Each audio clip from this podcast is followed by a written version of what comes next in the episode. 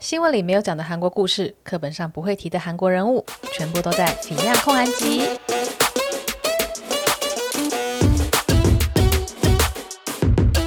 安妞，大家欢迎回到《Fion 焢韩集》，我们这是第十九集。就像我这个开场的 slogan 说的，要讲一些课本上不会提的韩国人物。我们今天要讲的呢，的确就是课本上不会提到的一个韩国人物的故事哦。那一来就是课本上会提的人物，通常都是一些叫什么？对于历史有重要影响性的人物啊，或者是说，呃，有一些很巨大到影响到社会的成就的人物，又或者是说，呃，大部分都已经挂了。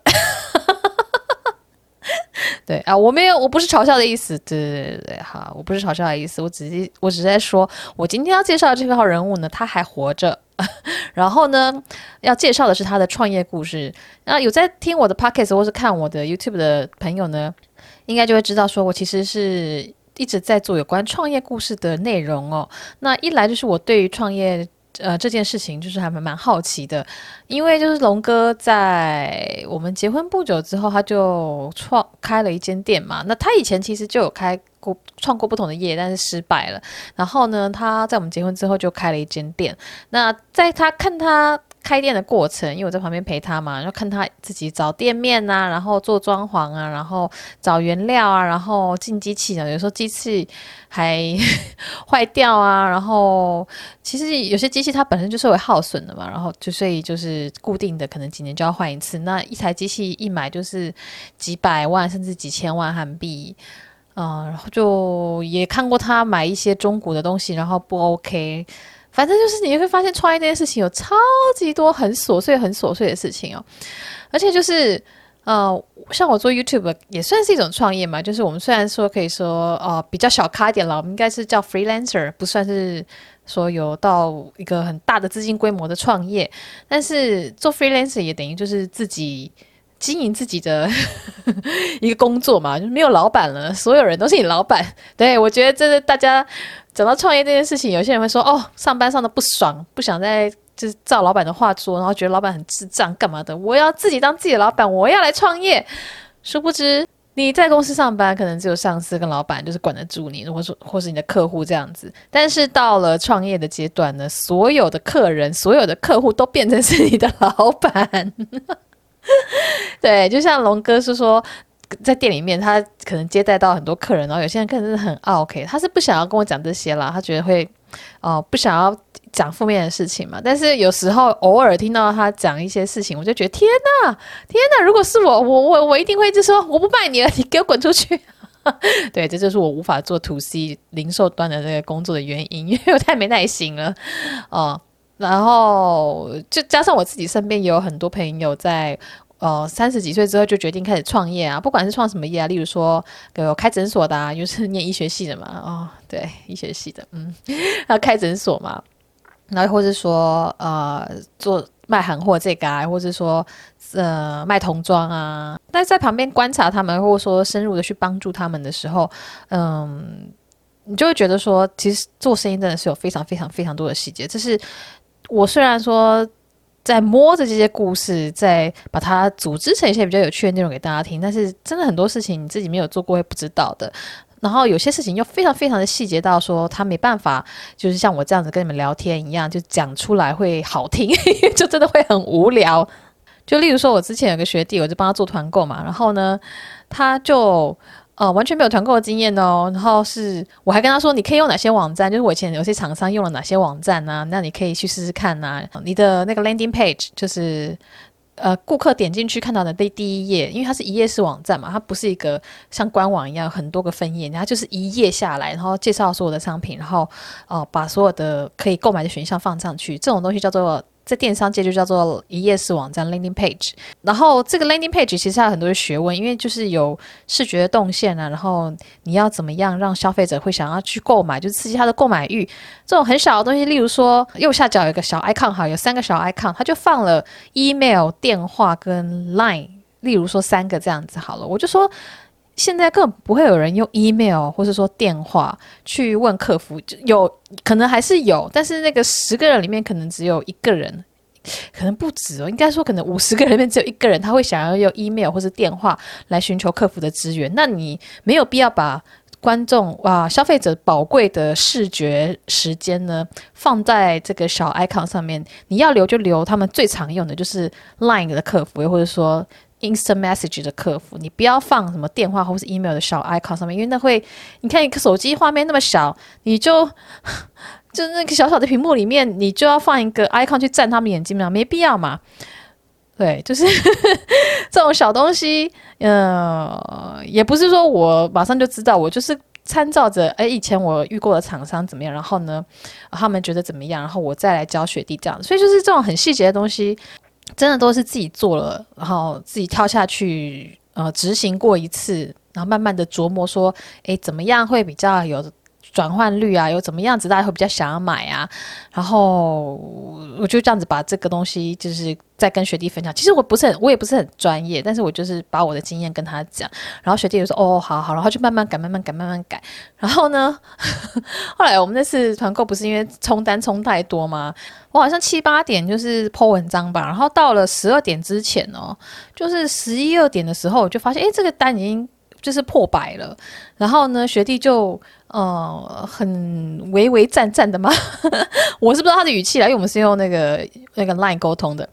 他就说：“哎、学姐，我们是不是要暂时关起来？”然后我想说，为什么要关？就是卖得很好，不是很棒吗？现在继续冲啊，明天早上到，就是说不定就会有两三百。哎，他就说：“可是我们的量不够。”我想说：“哈，什么意思？”然后。因为毕竟他准备多少量是他的权限嘛，然后我也不好意思说，我也不知道自己会卖多少，就叫人家备一大堆货啊。然后因为卖不掉的话，那就是他的库存呢，那就是这样就很不应该。但是他他也我也没有特别去追，我想说他应该有足够的量，就是至少一百单的量，他是一定有的吧。结果呢，他的确是有没有错，但是就是一百单就就会没了。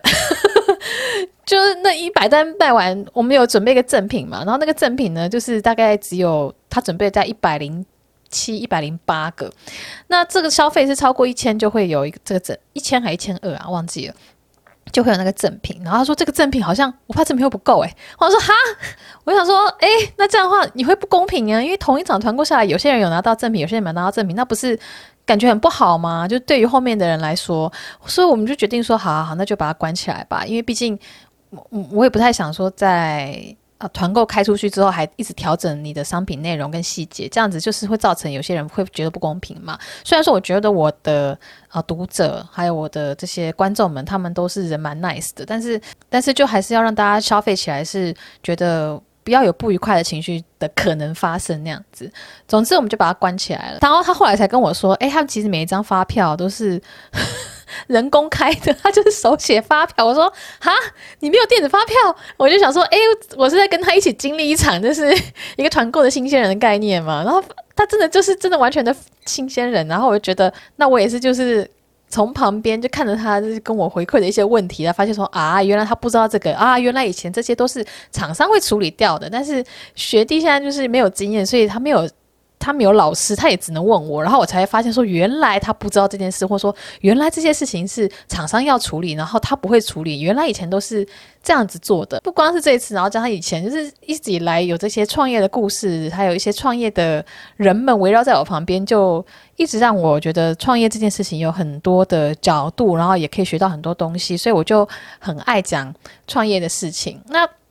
可能没有办法说很深入到像我跟学弟在做团购这件事情的时候有的一个呃这么实际的一些很小的细节的分享哦，但是我觉得看一个呃大方面的故事的发展，就创业过程的发展的话，对于有些人的创业来说，可能也是会很有鼓励的。因为就像我之前拍那个韩货卖家的专专访的时候，也有很多人说，哎，看到。就是他们的专访，就原本有点想放弃了，但是就又萌生出勇气。然后我就想说，哎，其实我也没有特别去说啊、什么，例如没有饭吃啊，或者说没有没有那种很苦的过程的细节。但是就是光是把这些故事讲出来，就鼓励到了一些人。所以，嗯。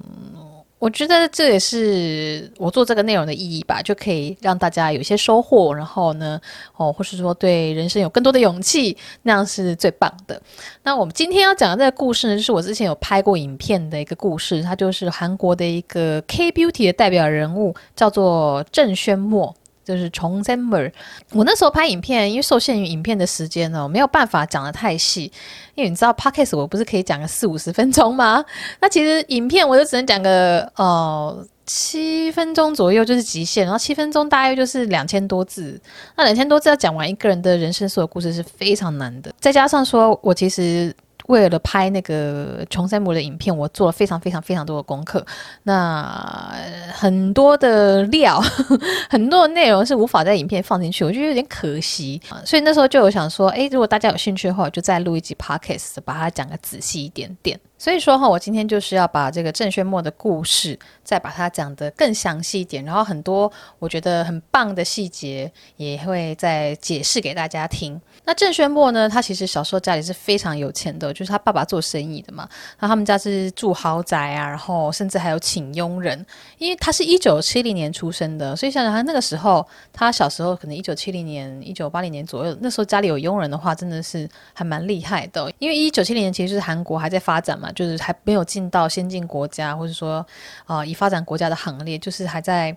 奋发打拼的阶段。那他可以在那个时候就家里面是住豪宅，佣人，算是家境还蛮不错的。那他后来是中学，不知道是国中还是高中啊，他爸爸就做生意失败，那欠下很多债之外呢，他家里的东西都被查封，就家具都上封条，然后全家都被赶出去，这个房子就不能再住了。后来他们家呢就搬家到了延西洞的一个山上的小房子。那其实我很爱去延西洞嘛，就是它离弘大其实蛮近的。然后我也常在我的片尾影片里面出现。像我前阵子记录我朋友领养猫了，我们去动物流浪中心的那个过程呢，那个片尾影片里，我那我就有放了延禧洞的餐厅的，还有路上的照。影片哦，那其实延禧洞它是一个两边是平地，中间有个山。那其实往山上走的话，就可以看到有比较多破旧的房子，但在山下是有很多豪宅的。以前有很多华侨住在那边。那韩国有两任前总统呢，他们家也就是在那边啊。但是在山坡上往上面走点呢，那就是比较是诶，说是贫民窟吗？也不太对。但总之就是比较没那么有钱的房子那样子。然后郑轩墨他们家呢有五个小孩哦，他有一个双胞胎姐姐，然后他有三个弟弟妹妹。那身为就是家里面比较年纪比较大的这个姐姐嘛，就是双胞胎姐姐跟他同岁，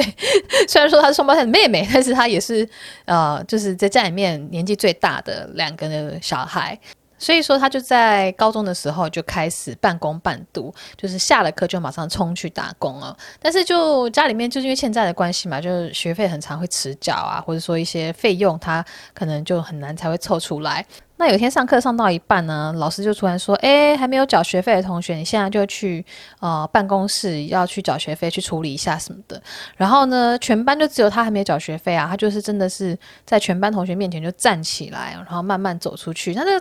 那真的是一个嗯，我觉得在高中的时候又那么好胜爱面子的一个青春期嘛，在全班同学这样子。被指名道姓，也没有指名道姓，就是就是全班都知道说你没有缴学费，那个状况其实是非常的哦，会非常的觉得不好意思，然后会觉得很丢脸的嘛。那他也的确就是在从教室走到那个办公室的路上，就觉得脚步千斤重，然后一边走就一边的就是掉眼泪。那他高中的时候呢，就是这样子一边读书一边打工，他就是下了课就立刻的冲到。延世大学的校园里面去当那种就是跑腿的工读生那样子，这样地理环境来说还蛮明确的，因为他就是住在延西洞嘛，然后他在延世大学打工。那因为延西洞 其实在延世大学旁边啦，就还蛮近的。我觉得这个地理位置，诶，还真的是 觉得很很熟悉那样子。那他在校园里面可能就是做杂工跑腿，在各个处室里面，例如说传文件呐、又或者说呃大家需要什么，他就来帮忙准备一下。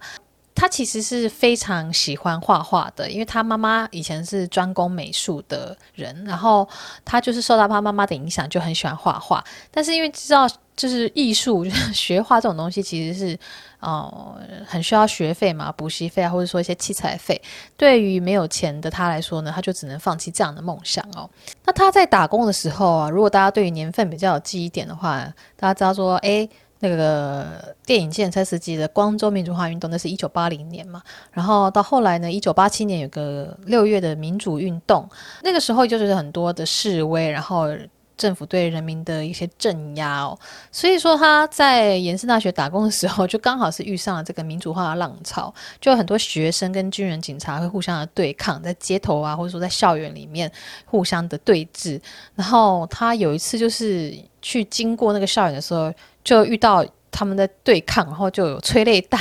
被催泪弹波及，然后他就晕过去了。然后幸好是有好心人，可能知道他是谁，就有把晕倒的他给送回家。那那个状况下，就是你知道街头上就有很多的一些哦这种反抗啊，或者说就觉得有点危险那。呃，一般的父母或者说一般的小孩，高中生、国中生，他们就觉得说，哎，尽量不要出门，或者说放学就回家那样子。但是因为他就是要打工，所以他他们也要参与这些街头运动，但是他还是会经过这些街头运动，然后还是要到到校园里面去打工去赚钱。那去赚钱后才能够把这些小小的工读的费用呢，然后给家里用那样子。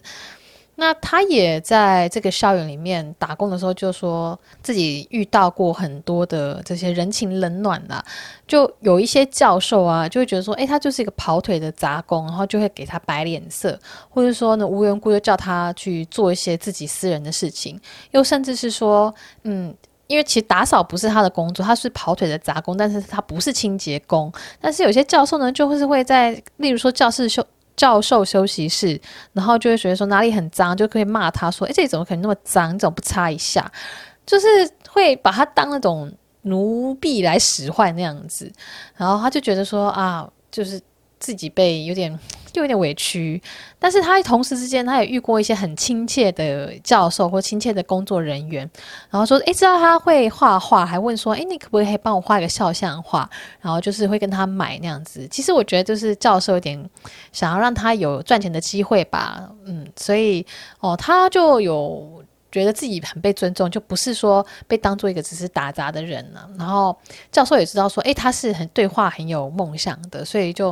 觉得自己被尊重了吧。嗯，然后在这个打工的时候就遇过这样子的好人或这样的坏人，那他就是在一个高中生的年纪就看清了社会上比较残酷的那一面。那这是他在高中时候的故事哦。那他后来呢？好不容易从高中毕业，毕竟他下课就去打工啊，也不太可能说有什么时间去认真的复习、预习，或者说准备考试之类的。那就是也是勉勉强强从高中毕业之后呢，就立刻的去开始工作。那做了几份工作之后呢，他就最后是。开始做彩妆师的工作，一踏入了彩妆师这行，就觉得好像找到自己人生的志业吗？总之，他就是开始一直做彩妆师的这份工作。那他就有说，虽然说，诶，彩妆师这一行非常非常的累啊，然后也常常会遇到一些委屈的事情，但是他就对这工作。觉得非常的有热情，他觉得这份工作好好玩呢，所以他就从来没有感觉到疲倦哦。他自己是写说，他一九九一年开始从事彩妆师行业哦。那一九九一，因为他一九七零年出生的嘛，就等于说他是大概二十一岁、二十二岁的时候正式开始做这个彩妆师这一行的。那我今天跟大家讲的故事呢，其实都来自于他自己写的书里面的内容哦，所以是他自己讲出来的，那就应该是不太会有什么错啦。啊，唯一的呃。有可能的缺点就是，可能他会美化了一些自己的事情。那总之，他就是一九九一年开始从事彩妆师这一行。那九十九一九九四年的时候，是他呃一个很重要的人生转捩点吗？就是他成彩妆师的一个很重要的呃事件。好了，因为在一九九四年的时候呢，他帮一个演员李成娟化妆。那这个演员就当时有点像是慢慢在走红，慢慢很有人气，长得又很漂亮。那就是他就觉得说，哦，是一个有知名度的人嘛，他就帮一个有知名度的人化妆。然后他化妆的那份工作是在韩剧叫做《火花》。哦，其实我没有看过这部韩剧，所以我不知道内容是什么。然后那时候就是《火花》这部戏，应该可能有点有点知名度嘛。然后加上他画的这个对象又很也蛮有名的，所以他就有点那种飘飘然，觉得自己好像就是跟一些你知道知名的人合作。我觉得难免的，在年轻的时候遇到这些有名人，然后你跟他们一起共事，你当然会觉得说自己好像，哎，好像也蛮厉害的，就会有点呃，真的是心情的飘飘然。那。这个故事呢，我在 YouTube 里面有讲，就是他在那部戏结束了之后，他就想说，哎，下一次有在演戏的话，应该又会找他吧。然后想说，好像就等通知。然后结果等等等等等，因为没等到通知，但是是反而在综艺节目里面反而看到了李成娟出现，然后看到李成娟出现，他就想说，嗯，那现在是谁谁谁谁谁谁谁谁在帮他化妆？哇哩咧咧，所以是我被 fire 了吗？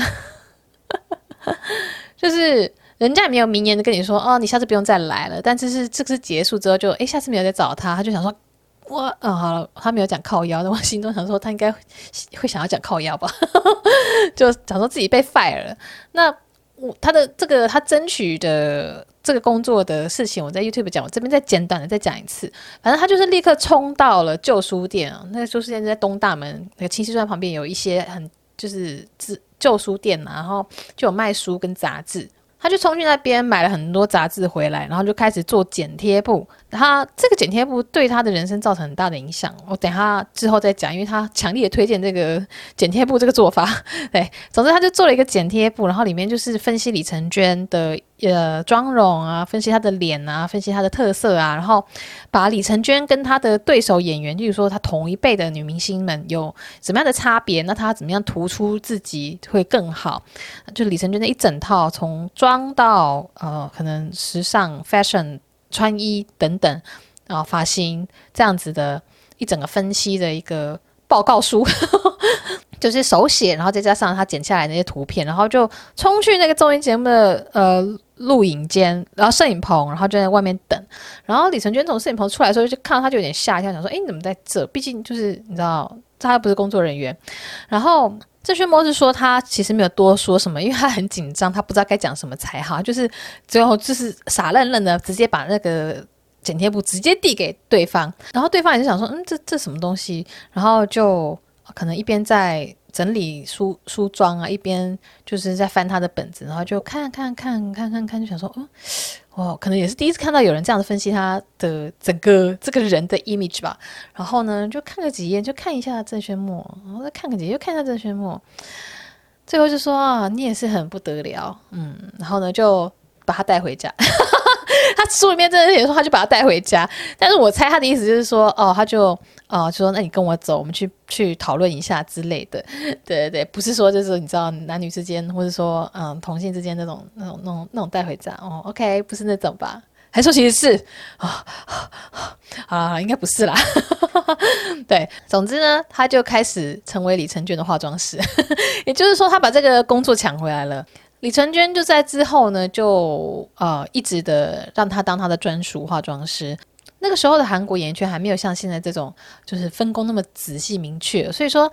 郑轩墨那个是呃一人分饰三角，就是化妆到造型到头发都是他来做的。那我觉得也蛮厉害的耶，就是这三个他都做得到。所以说，虽然他一开始啊、失去了这份工作，就是被 fire，但是后来他把这工作机会抓回来之后，他也是很认真的表现。那他就有说，他那个时候就是非常的忙嘛，因为他等于是一个人要做三件事情：化妆、造型、头发。他说他其他化妆师呢，化完妆没没事就会坐着休息，但是郑轩墨他就会在拍摄现场 stand by。他说说，诶，如果有任何人需要帮忙，他就会然后去帮一下，或者说去跑个腿之类的。所以说大家就很习惯说在现场，诶，有郑轩墨这号人物，然后渐渐的、渐渐的就觉得说，诶，他好像是一个不可或缺的角色。同时间他也说，那时候很多彩妆师都是打扮的很华丽，就是想说，诶，要证明自己。一个造型的实力，但是郑轩墨他自己是打扮都很朴素，他是以方便行动为优先，所以他就是穿一个牛仔裤，然后穿一个 T 恤，然后或者运动鞋，就是行动方便为主，而不是说以造型美观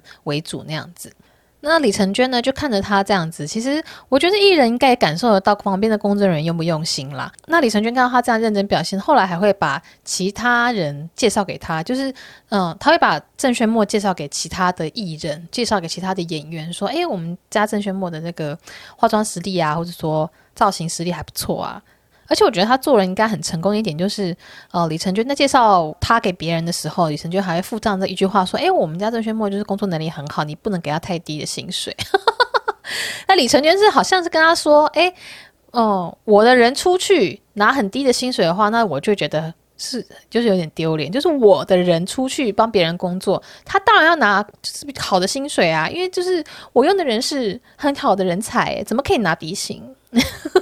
就是有这种感觉，你知道，所以我觉得李承娟也算是他的贵人吧，因为帮他介绍人脉，然后还会帮他哦，就是 promote 他一下，就是宣传说，哎，他的能力真的很好，那样子就是一个口碑行销的概念。所以郑轩墨其实，在成为李承娟的专属化妆师大概两年之后呢，他就变成圈内蛮有名的化妆师哦。那那是一九九四年嘛，他就《爱的火花》这部韩剧是一九九四年。那后来在一九九六年的时候呢，他就开了第一间美容室。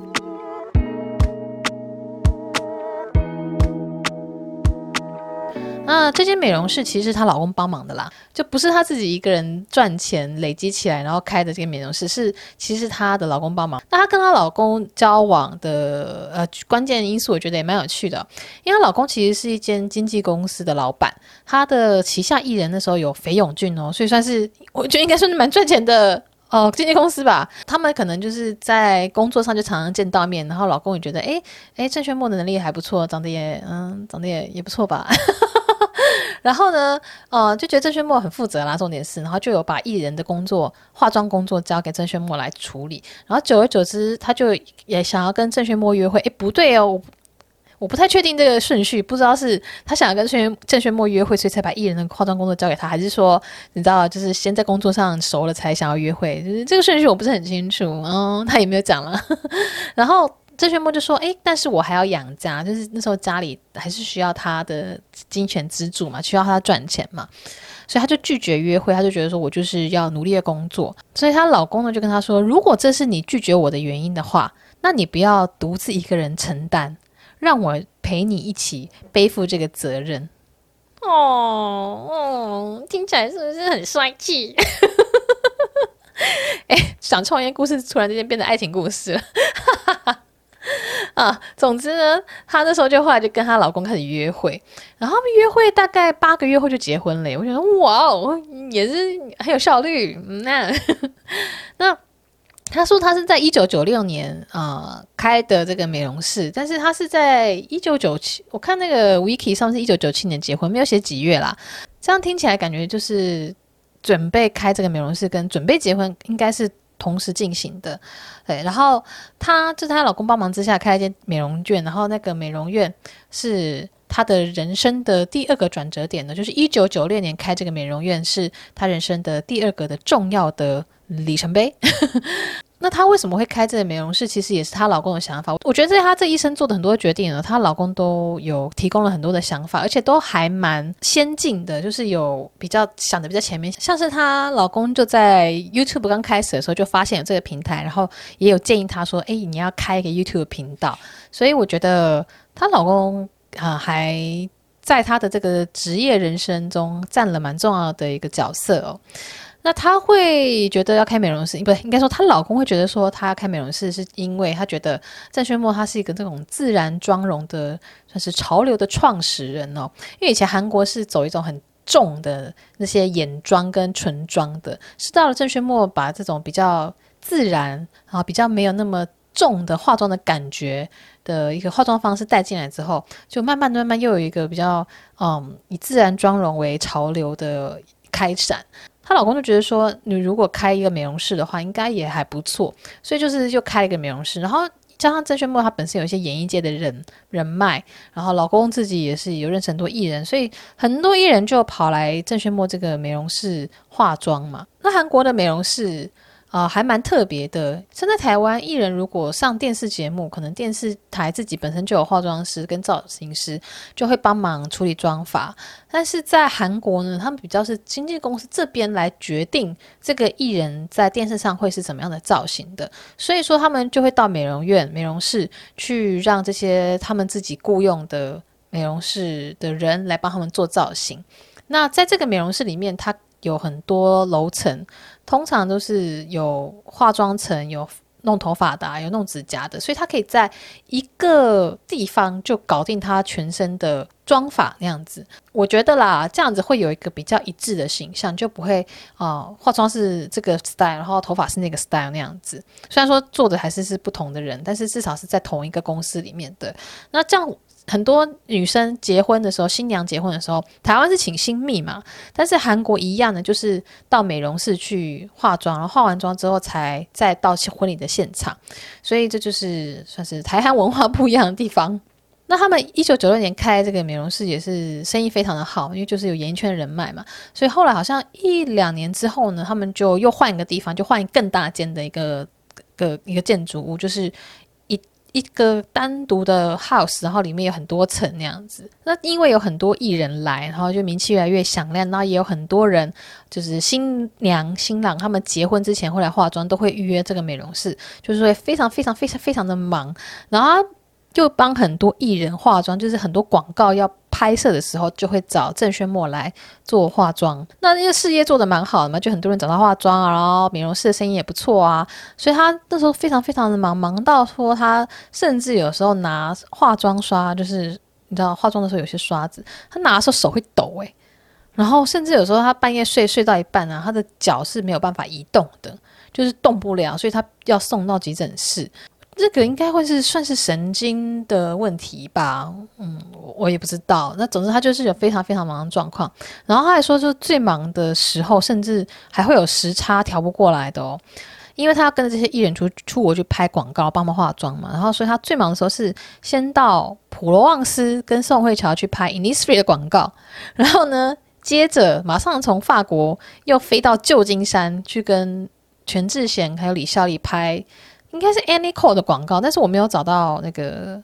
那个画面。也就是说，他先是从法国的时差，然后又又要飞旧金山适应旧金山的时差，就是一个作息的大混乱哦。那他在二零零六年的时候呢，就决定要去旧金山游学。就是说，他开了这个美容室十年之后呢，他三十七岁的时候决定要去游学。那你想想，他不。刚刚不是说他超级忙吗？也就是说，他那时候事业是有点来到一个顶尖，或者说一个很向上的阶段呢。他结果竟然在这个时候，他竟然决定要放下一切去 旧金山游学，而且他游学不是那种你知道一年的语言游学哦，他是认真的要读大学。那他为什么要在这个时候抛下一切去留学呢？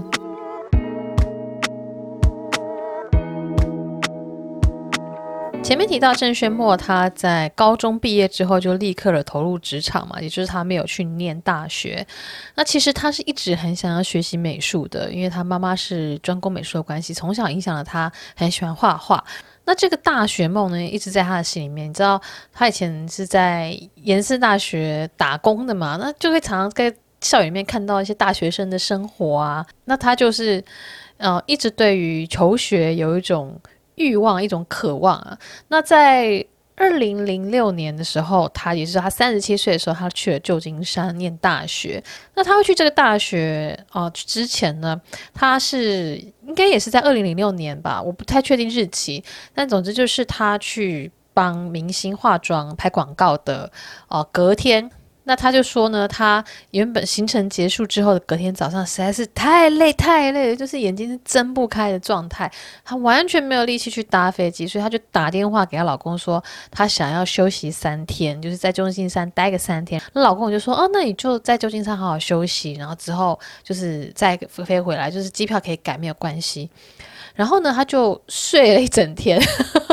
他也不是说就立刻起床然后去玩什么，他就是真的是沉睡了一整天，醒来之后就发现有很多通未接电话，然后他发现说哦，好像是他之前在普罗旺斯合作的一个摄影师，就知道说诶，他要去旧金山，就说诶，我在旧金山有认识一对呃韩国夫妇，就是他是在旧金山的呃 AAU，也就是旧金山的一个艺术大学 Academy of Art University。哦，旧金就就叫他旧金山艺术大学吧，然后他就在那边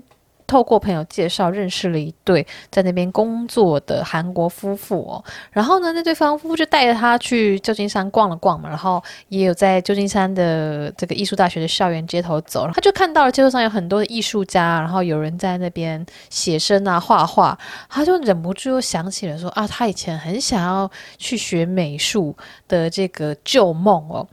然后他也就是想想而已，然后回了韩国之后呢，她就很开心的去跟她老公说：“哎，我这次在旧金山啊看到了什么什么什么，然后又什么什么，那个学校怎样怎样怎样怎样，然后就说那个校园怎么样啊，就一直称赞的很兴奋的语气。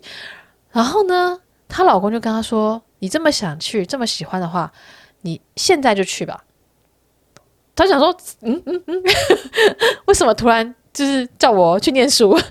原来说她老公呢，就想起了一段回忆哦。她老公就说，她曾经跟啊延世大学的一位工作人员在工作场合的时候认识，然后交换名片。然后因为她老公其实就是是郑轩墨的那个美容室的这个公司的一个管理人之一嘛，所以他的名片上面就是写着郑轩墨这个品牌、这个美容院的名字。然后那个工作人员呢，看到他的名片就想说：“哦，郑轩墨，诶，就是我对他有印象。”他说：“诶，怎么为什么会对郑轩墨有印象？”他就说：“哦，以前就是郑轩墨曾经在这边打工，然后他那时候就记得说，诶，他是一个很聪明，然后又很伶俐勤快的一个工读生哦。”然后。郑轩墨她老公，他其实心里面就觉得很心疼。他就想说，郑轩墨在小时候，就是十六、十七岁的时候，在这样的年纪下，就是在校园里面打杂，然后跑腿，然后走来走去啊，做一些杂事。他说，他就想到他走在那个校园里面画面，就觉得啊，郑轩墨一定会很羡慕在校园里面那些学生的校园生活，然后就觉得啊，他这个老婆那个时候没有完成的梦想，现在就让他实现吧。对，就觉得她老公这段话还蛮贴心的，因为她老公其实是，嗯，就想象到她以前的这个在延世大学里面校园的状况，然后又回想起说啊，其实一直很想要进校园里面念书，成为一个大学生，但却没有办法。他就觉得说，就去吧，就赶快就完成你这个梦想。那郑勋墨在老老公的支持之下，他们只花了二十天呢，就做好了这个游学的准备。就是把这些公司的事情打理，然后还要那个申请文件啊，或者说有的没的啊，哦，因为他其实一开始不是就马上入学了，他是先去念了语言学校，后来才入学的，所以他是先到美国去适应一下那个生活。但是这个准备这个可能语言休息的期间也是啊，要要一段时间嘛。但他就只花了二十天就做好这些游学准备，其实是非常快的。毕竟他那时候也是有自己的事业在 run 嘛。他就说，哎，觉得说只花二十天是。好像很快，但是他从有这个学画的梦想，一直到真的可以实现，是足足就走了二十年哦。那他到旧金山之后，他不是说马上就可以进入学校，因为他的英文其实没有很好。他说他那时候的 ESL 是一级，然后呢，他就必须要从第一个最初级的 level 开始学，然后学，然后再去申请去去念这个大学，然后呢，就是才进入学校。那他就花了很多的时间。在学习，因为他很喜欢画画嘛，然后加上他化妆，我觉得应该也是要有一定的美感，这个化妆技巧才会好的。然后他就很认真念书，所以他表现得很好。然后教授都说不相信他是第一次学习画画哦，因为很多去念美术大学的学生，我想他们在高中国中时期可能就是有开始学，然后甚至去一些学院去补习班啊，去补画画的课程，所以。郑轩墨是没有经历过这些国高中的补习班，他就是真的完完全全是第一次 学画画哦，但是就表现得非常非常非常的好。他也说，就是他不是很在意分数，因为毕竟他就是来完成自己的梦想，他没有说升学的压力啊，或者说拿到一个第一名的压力，他就是去听很多自己想要听的课，然后呢，也会常常为了画画而熬夜哦，他就。不想要浪费那一分一秒，想要充分的学习。然后她老公就很好笑，就说：“哎，我觉得你好像不是大学生，你比较像那种准备要大学联考那种高三学生，就是超级拼、超级认真念书、超级认真画画那样子。”那他在书里面有写到说：“哎，年轻的时候啊，就觉得说总是会有下一次机会嘛。”那他觉得那样子的想法，就是会有下一次机会的这个念头呢，其实是青春的特权哦。对他来说，这个。能够进入大学去学习，然后这样子自己想学什么就学什么，想画画就可以一直画画。对他来说，这是二十年来的梦想终于实现了。所以每一个瞬间对他来说都是非常宝贵的。那我觉得还蛮佩服他是，他在三十七岁这个年纪，就是可以抛下一切，然后去学习。那这部分我们等一下来继续讲，就他为什么有胆子抛下他的工作，抛下他的公司，然后一个人跑去美国念书哦。好，那他就是说，他在这个学校学到的东西呢，因为他以前就是化妆嘛，然后他现在学的纯美术，他觉得很有趣，就是他以前化妆的时候就是有点凭直觉或者凭经验，就知道说，诶，这个明星这样脸，这张脸来应该要怎么样画，或者说适合什么样的颜色。然后呢，这样子的演适合这样子的眼线那样子。但他在学了美术之后，就知道这些理论，他就可以理解那个原因，还能够做出说明。我觉得这还蛮有意思的。色彩学理论应该也是化妆科系会学的东西啦。但是他因为他是直接入社会，然后在现场实作学习，他可能没有去学习那些很理论性的东西。那学美术这件事情反而补足了他这个基础，然后甚至让他可以在一个艺术美学的角度去。在后面研发他的产品跟他的这个品牌的内容哦。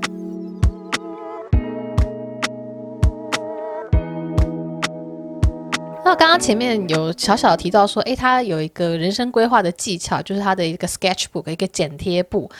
他就说他在小时候开始呢，就很喜欢剪剪贴贴，然后把自己喜欢的东西呢就剪下来，然后贴在他的这个剪贴簿里面。他就觉得很神奇，就是他人生的这些转捩点，例如说他开美容室啊，然后他去留学啊，其实这些事情呢都已经在他啊、小时候的这个剪贴簿里面有出现了。然后他在二零一五年的时候就有一场演讲，所以他就去。回去翻自己以前所做的这些剪贴簿哦，然后就发现说，哎，里面剪贴簿他所那个时候梦想的事情，现在都有了，就是有学了美术，然后从事美的领域的工作，然后也有一个很美满的家庭，所以他就觉得做这个剪贴布啊，就是想象了以后的自己。那这个想象呢，其实后来都实现了。我觉得这个其实有点类似我之前在讲我恋爱故事的时候开条件这件事情，就是如果你想要怎样的另一半，那你必须在啊单身的时候你就已经列好你对另一半的要求的这些条件，例如说。我那时候对龙哥的要求是，诶，不是我对龙哥要求，是我在认识龙哥之前开的条件是，呃，要有好奇心呐，然后哦，不要有对事情有刻板印象，然后嗯、喜欢喝酒，就是喜欢小酌，然后最好有喜欢红酒什么什么的。然后后来发现龙哥其实都符合我开这个条件，我觉得这就是一个。想象力的呃吸引力吗？有人说是什么秘密法则，就是你想要什么，就是全世界都会帮你之类的。但我觉得是比较是你很明确的知道自己想要成为怎样的人，你的目标很明确的时候，那一直的 remind 你自己这个目标，自然而然就会在选择的时候，不管是做任何决定之前，你就会有一个印象，说你有个目标在那边，那你做的决定可能就会跟那个目标更为靠近。我觉得是这样子的啦。那他自己也有分享了他 对于老年后的想法哦。他对自己的想象就是，他就是五十七岁还有六块肌。然后呢，哦，七十七岁的时候还在练习那个 salsa dance，然后八十七岁就像奥黛丽·赫本一样，就一边慈善一边旅行。然后九十七岁的时候呢，就是在花园，在一个法国的别墅里面画着画。就是他对于他每个年纪的一个人生的想象啊，都已经还蛮具体的，我觉得也蛮有趣的。那其实这也是好像蛮多对于人生规划，或者说对于一个心灵鸡汤的的一些书，他们会推荐的方式，就是你要具象化你的目标，具具体的想象说你会变成怎么样的人，然后那样子的训练，就这个想象的训练呢，也会让你可以渐渐的往这个方向走。那就跟大家分享了，我自己是没有特别在这样做，但是我觉得这是一个蛮好的方法，或许我也可以开始想象一下，就是。啊，明年我就是一个百万 YouTube，哎，还是，嗯，不要 这个梦想还是要有现实根据哦。好，我我想象一下，明年会是应该有超过十万订阅吧？好不好？好不好？好不好？大家没有听 Podcast 的歌？我相信你们都有订阅了，就交给你们去帮我，就是推荐给其他人，有没有？你们就是我的 蓝钻主任。那接下来呢？他的他其实在他这本书里面有写了他这。在每一个十年都有一个不同的转类点哦。例如说，他在一九九六年就开这个美容室嘛，就是他韩国年纪二十七岁的时候。然后他二零零六年，就是他三十七岁的时候，他去旧金山游学。那他在书里面写的下一个十年，就是二零一六年，他四十七岁的时候呢，他是重回到了延世大学去演讲，就是延世大学邀请他去为学生们做一个演讲。那在这本书其实就是以一个延世大学准备演讲的这个场景作为一个开关开端呢，因为他等于是重回了他第一个打工的地方，而且是一个非常打杂工的一个开头。然后呢，现在变身成为说我可以回来站在这个讲台上对大家演讲哦。那对他来说，他是一个感觉像是 扬眉吐气吗？对，就他的心里一定是会有非常非常多的感慨的啦，我相信是的。他也有说，他在这个大学演讲之前也非常非常的紧张，甚至他 在准备演讲的那几天还做梦梦到他小时候他年轻的自己在校里面打工的日子哦。所以，哦、我相信重回这个学校哦、去做一个演讲，他对他来说一定是一个非常非常有感慨的一一件事情哦。那其实他把二零一六年那个延世大学的演讲装过人生的转泪点呢，但是我觉得他的应该要说第三个转捩点，应该是二零一五年，就他创办了郑轩墨这个同名品牌。那后来在二零一七年的时候，他在新沙都有开了一个旗舰店。那这个旗舰店就是我之前影片里面有去拍的。那大家如果有兴趣的话，可以去开去看影片。那他其实除了做品牌之外，他还有开了一个学院，就是把化妆的技巧就教授给他的很多学生们。那他的。他他算是一个不太藏私的老师哦，所以他也很大方的分享了很多他化妆的技巧，不管是在他的这个学院里面啊，或者是在 YouTube 频道，或者是在网络上哦。那哦，因为他在书里面特别提到几个技巧，我觉得会是大家比较有兴趣，或者说他觉得很重要，他才会特别把它写在书里面嘛，所以就跟大家分享一下。那他就说，其实我们都会觉得说，诶诶。亚洲人的瞳孔是咖啡色，就是深咖啡色。但是其实咖啡色呢，也有不同的咖啡色。所以他觉得你每年流行的趋势，每年流行的化妆方法虽然不一样，但是你重点是要看你自己的颜色，就是自己的肤色跟自己的瞳孔颜色。他其实书里面有写的还算蛮详细的，要怎么样找出自己瞳孔的颜色。但是这本书是韩文的，我想大家可能不知道。那我就简单的讲一下。他说，你就是在早上大概八九点的时候，如果是夏天的话，你可能呃要再早一点点，就可能呃在七八点的时候呢，在太阳光底下哦，然后呢用那个相机用。嗯、你用手机的自拍也可以，就去去拍你的瞳孔的颜色。他说那个时候的瞳孔颜色会是最准的。然后说这瞳孔颜色呢，一般有分成红咖啡、跟橘咖啡、跟黄咖啡。这个不同颜色的咖啡色会适应，会适合不同的色彩哦。那先举例一下，例如说黄咖啡就是 yellow brown。就像李圣经的眼睛颜色就是黄咖啡，我觉得就是比较有透明感，然后比较颜色比较淡的那种咖啡色。那如果是橘咖啡的话，比较代表性的人物就是聚会善，他的瞳孔颜色就是。偏橘的咖啡色，那如果是偏红的咖啡色的话，就是像秀智，又或者说像孔刘那样子的瞳孔颜色，就是偏红的咖啡色。虽然其实老实说，我没有仔细去看过这些艺人的眼睛到底是怎样颜色，但是李圣经的颜色倒是蛮明显的，因为我觉得李圣经的瞳孔一直有种很浅色的感觉。既然因为大家都会戴那个。瞳孔放大片不是角膜变色片，所以说角膜变色片的颜色也会改变你的那个颜色嘛，所以也可能去根据这个角膜变色片的颜色去挑选适合的颜色。那它这还有更详细的介绍，就是例如说，如果你是比较偏红的咖啡色的话，那你的。眼妆呢是适适合粉红或者是说咖啡色系列的，然后你的唇是就适合什么，然后头发适合什么，你的衣服是适合什么，就是它有就是很多，我就只讲眼妆好了，就是红咖啡的话，你会适合粉红或是咖啡色的系列颜色。那如果你是橘咖啡的话，你会适合橘咖啡的，或者说橘红的，或是适合粉红色、蜜桃色等等眼妆诶。嗯，OK。然后，如果你是偏黄的咖啡的话，那你的眼妆会适合偏黄的咖啡，或者说呃紫色系列。对，它这个这个书里面是有照片，然后一些颜色的例子啦。哦，这也没办法，这有版权的。我我那时候影片里面好像有小小的带过了一下，但是。应该这不太适合直接照下来分享给大家。他们大家如果有兴趣的话，可以去我影片最后，我好像有把它当做 B 弱的画面，大家就暂停的 稍微看一下那样子。然后这这个咖啡色就是瞳孔的颜色，是它的一个色彩调配的一个理论基础。那另外呢，他还讲到说，在韩国美妆界，所有品牌都知道的一个神秘数字就是二十一。这个二十一什么意思呢？这个二十一其实就是粉底的色号，因为韩国人就是会有呃用二十一、二十二、二十用二开头这个系列来分类他们的色号哦。那二十一号这个呢是卖的最好的，因为它就是韩国人最喜欢的肤色的程度。但是他说呢，其实大部分的韩国人肤色都比二十一号还要深，也就是说二十一号擦上去会比自己的肤色再白一点。但是很多人就会喜欢说自己看起来比。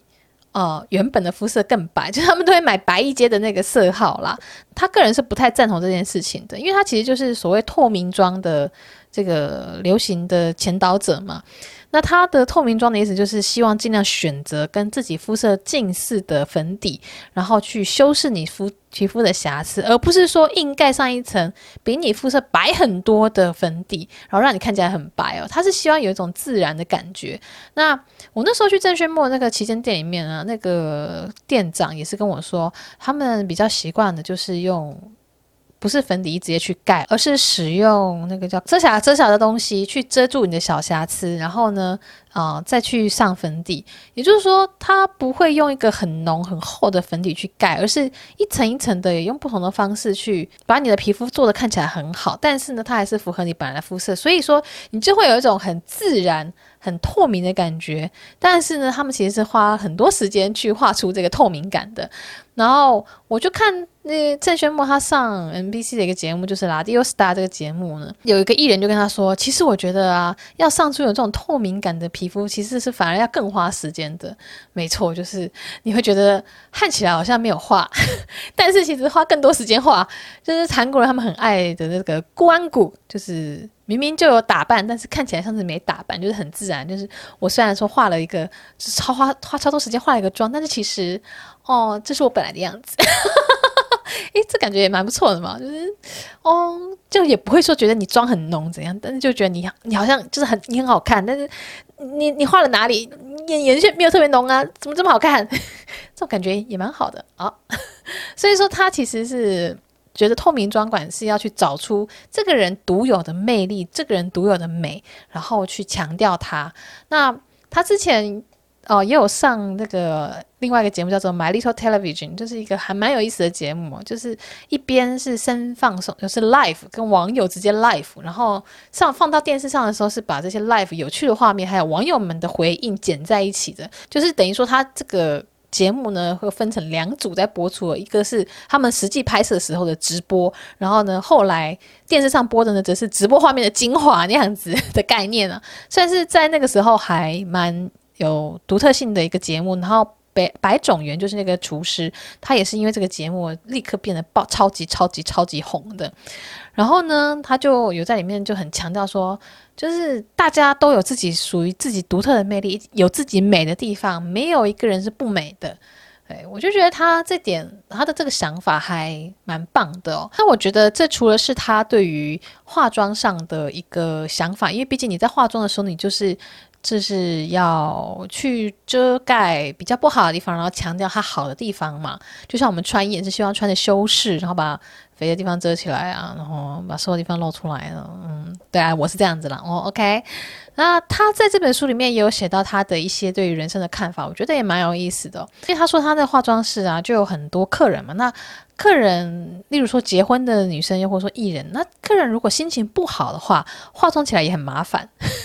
对，就可能表情不好吧，然后会让妆容整个看起来也很暗淡。所以说他在帮客人化妆的时候，同时也要让客人的心情放轻松。他就联想到自己以前家境不好，然后但是就可能在坏的时候就是心情很差，所以表情也很差。那他有一次就发现说，哎，自己的表情怎么看起来这么的暗沉，这么的灰暗，所以他就觉得说啊，不可以这样子。就算说心情心情很差，但是在外面的时候也应该要让别人看到自己很积极正面的那一面哦。有些人可能会觉得说，诶，这是心情不好还硬要装笑吗？还是什么意思？但是我觉得应该说你自己不开心的一面，我觉得没有必要让别人来承受你的不开心嘛。所以如果看到你一直是看到一个很臭脸的，然后心情很差的。一个人的话，那大家自然会想要跟你保持距离。那保持距离的时候，你也会感受到，你会想说：“诶，为什么他们都不理我？”那我觉得会是一个恶面，恶面是什么？负面的循环，一个恶循环那样子。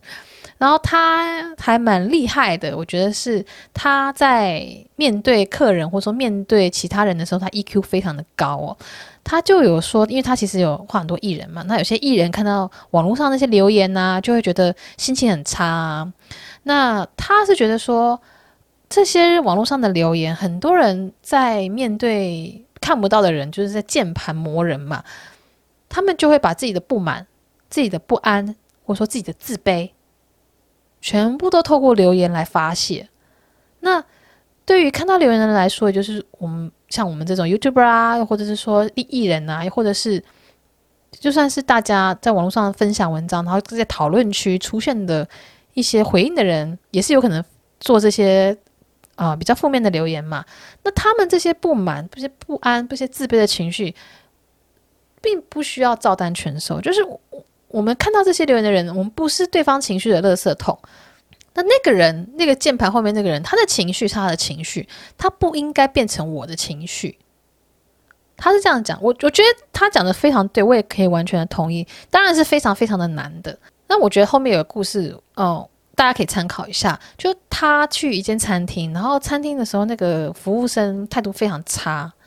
然后就对他们很凶，然后他就。觉得说，哎，一般人可能会有点被影响嘛。我就觉得，我如果是我，我也会被影响。但是呢，他后来那个服务生是一个阿朱玛，一个姨母，他就那个姨母靠近他们，可能要问问说要点什么的时候，他就问姨母说，哎，你都用什么保养品呢？哦，姨母想说什么东西？姨母说，为什么要问我这个？然后郑轩墨就说，哦，因为我觉得你皮肤看起来好好哦，想要知道你是不是有什么秘诀。哦，这是很高明的称赞，然后那姨母就瞬间就是很开心，就是就是被称赞嘛。然后姨母说：“哎，没有啦，我没有特别做什么保养。”哎呦，讨厌！好了，他没有讲讨厌，是我自己加的。对，然后这个姨母就瞬间就心情变得很好嘛，然后对他们的这个服务态度也就是有转变。所以我觉得他这个地方还蛮厉害的，他就是面对一些对你有负面的情绪。丢过来的人，你你用用正面的这种解法去相处、去应对的话，诶，这个结果感觉还不错诶，所以我就觉得他的 EQ 真的是蛮高的哦。那对于这种创作者，不管是 YouTuber 啊，或者说我们在经营 Facebook 的时候会遇到的一些留言，我自己呃一直一路走来也有很多不同的想法。从一开始觉得说，哦，这不要理他们，但其实有很多很好的留言，就是。是，虽然是批评，但是他其实给的是建议，哦，所以我觉得有些人会说你不要看啊，你不要管这些人，但我觉得我我不是这样子在面对我的观众或是读者或是听众的，我觉得我很可能因为我还分量还很小，所以会靠近我的人，我觉得到目前为止很多都是很善良，就九十九个人里面有很多是很善良或是很好心、非常有礼貌的那种，有一 percent 的人是很坏的，那。其实有时候会因为那一 percent 的人就心情很差，那我也会常常提醒自己说啊，他只是那个一 percent 的人，我应该要把精力呃放在那个九十九 percent 的人上面，而不是因为了一 percent 的人然后耗费了我的很多情绪能量那样子。对，但是这不是这次的主题，所以这方面的什么应对或者说我的心情变化，如果大家有兴趣的话，我以后再讲。我们就 继续讲郑轩墨，我觉得他在一些啊、他的创业想法上还蛮。值得学习的地方。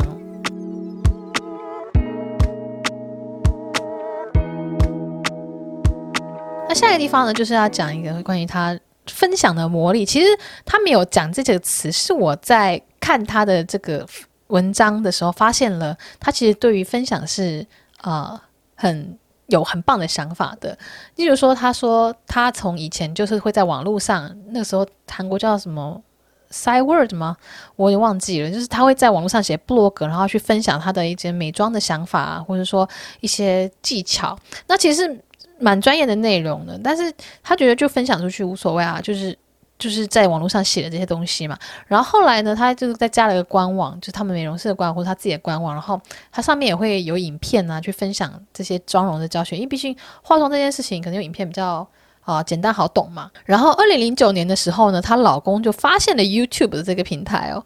然后那时候他发现的时候，YouTube 还没有进韩国。但是后来进韩国之后，他就诶也开始经营 YouTube 这个他的频道。然后后来他在北美办签名会的时候呢，就有很多人来到他签名会的现场，然后就说：“哦，因为看了你的 YouTube 频道，让我学到很多。然后虽然说我没有什么钱去上什么化妆的课程，但是因为你的频道，让我也开始就是自学。然后呢，现在成了一个化妆师什么什么的。然后他就觉得说：哇，这就是 YouTube 的的一个呃效果。那他自己。”那不光是 YouTube 这种感觉是经营粉丝或者说经营自己的声量的啊、呃、这种是社群平台哦，他其实也非常的乐于跟他的员工、跟他的子弟们去做分享。像是他就说有很多化妆师啊，如果是要画大明星，就是非常大牌的艺人的话，他不一定会让弟子一起画的，因为他就很怕说，诶，这个艺人跟我的弟子变熟的话，那是不是啊我的客人就会被抢走那样子？那的确呢，他也知道说很多。呃，化妆室，他的有些客人，他可能跟这个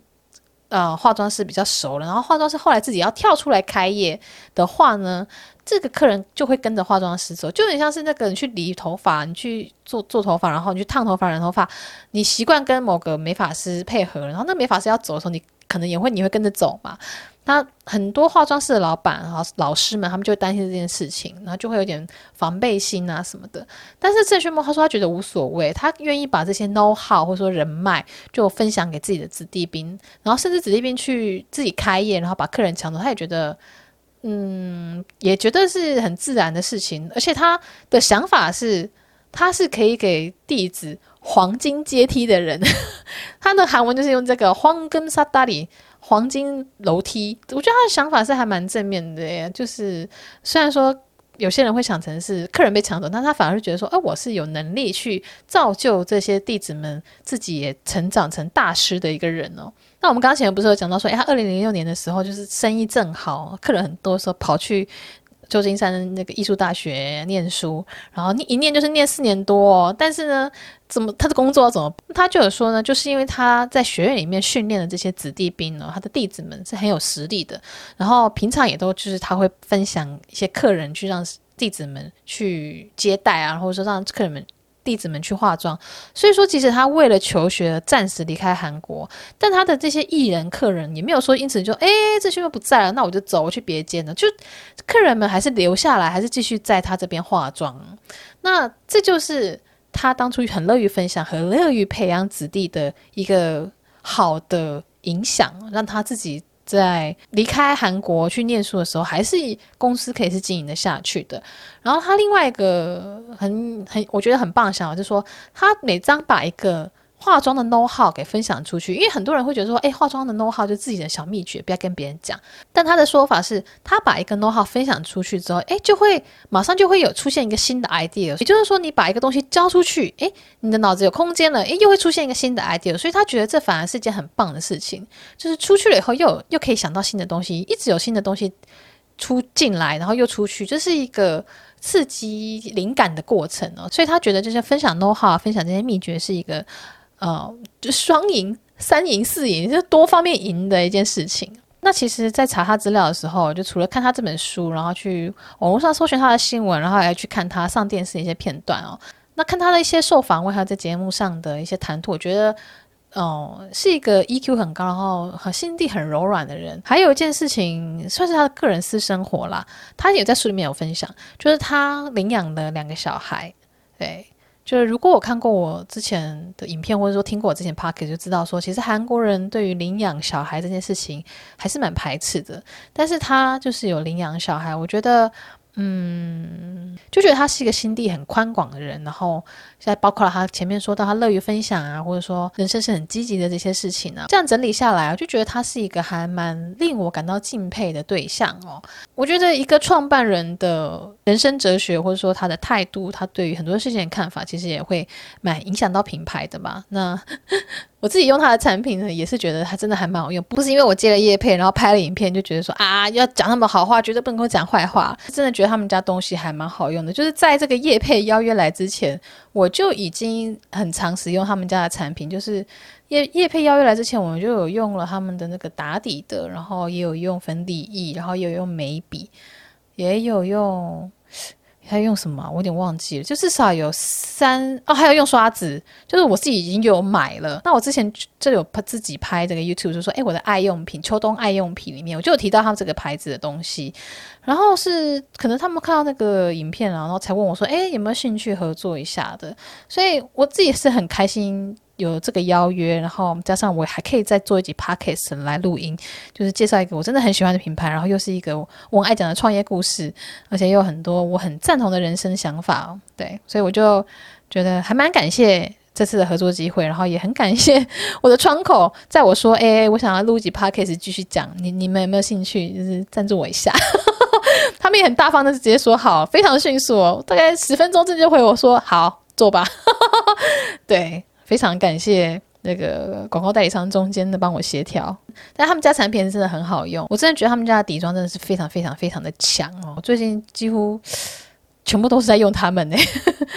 就我也懒得去买别的，我觉得他们家很好用，我就是用。虽然说现在因为疫情的关系，大家没办法来韩国大肆的 shopping 哦，但是在虾皮上面，就是台湾那个虾皮上面有他们官方的直营店，我觉得他们品相也很完整的，就几乎店里面有的，虾皮上面都有，所以大家有兴趣的话，也可以去他们的虾皮逛一逛。之前在拍 YouTube 影片的时候就已经分享过，然后就有很多人跑去买，然后就跟我分享说他们买了什么什么，就觉得哦。很开心呢，就是我自己喜欢的东西，然后大家也可以用到，觉得 好棒。好，那这集就到这边啦，谢谢大家今天的收听。那如果喜欢什么样的内容，也可以再跟我分享一下哦。那我们就到这边啦，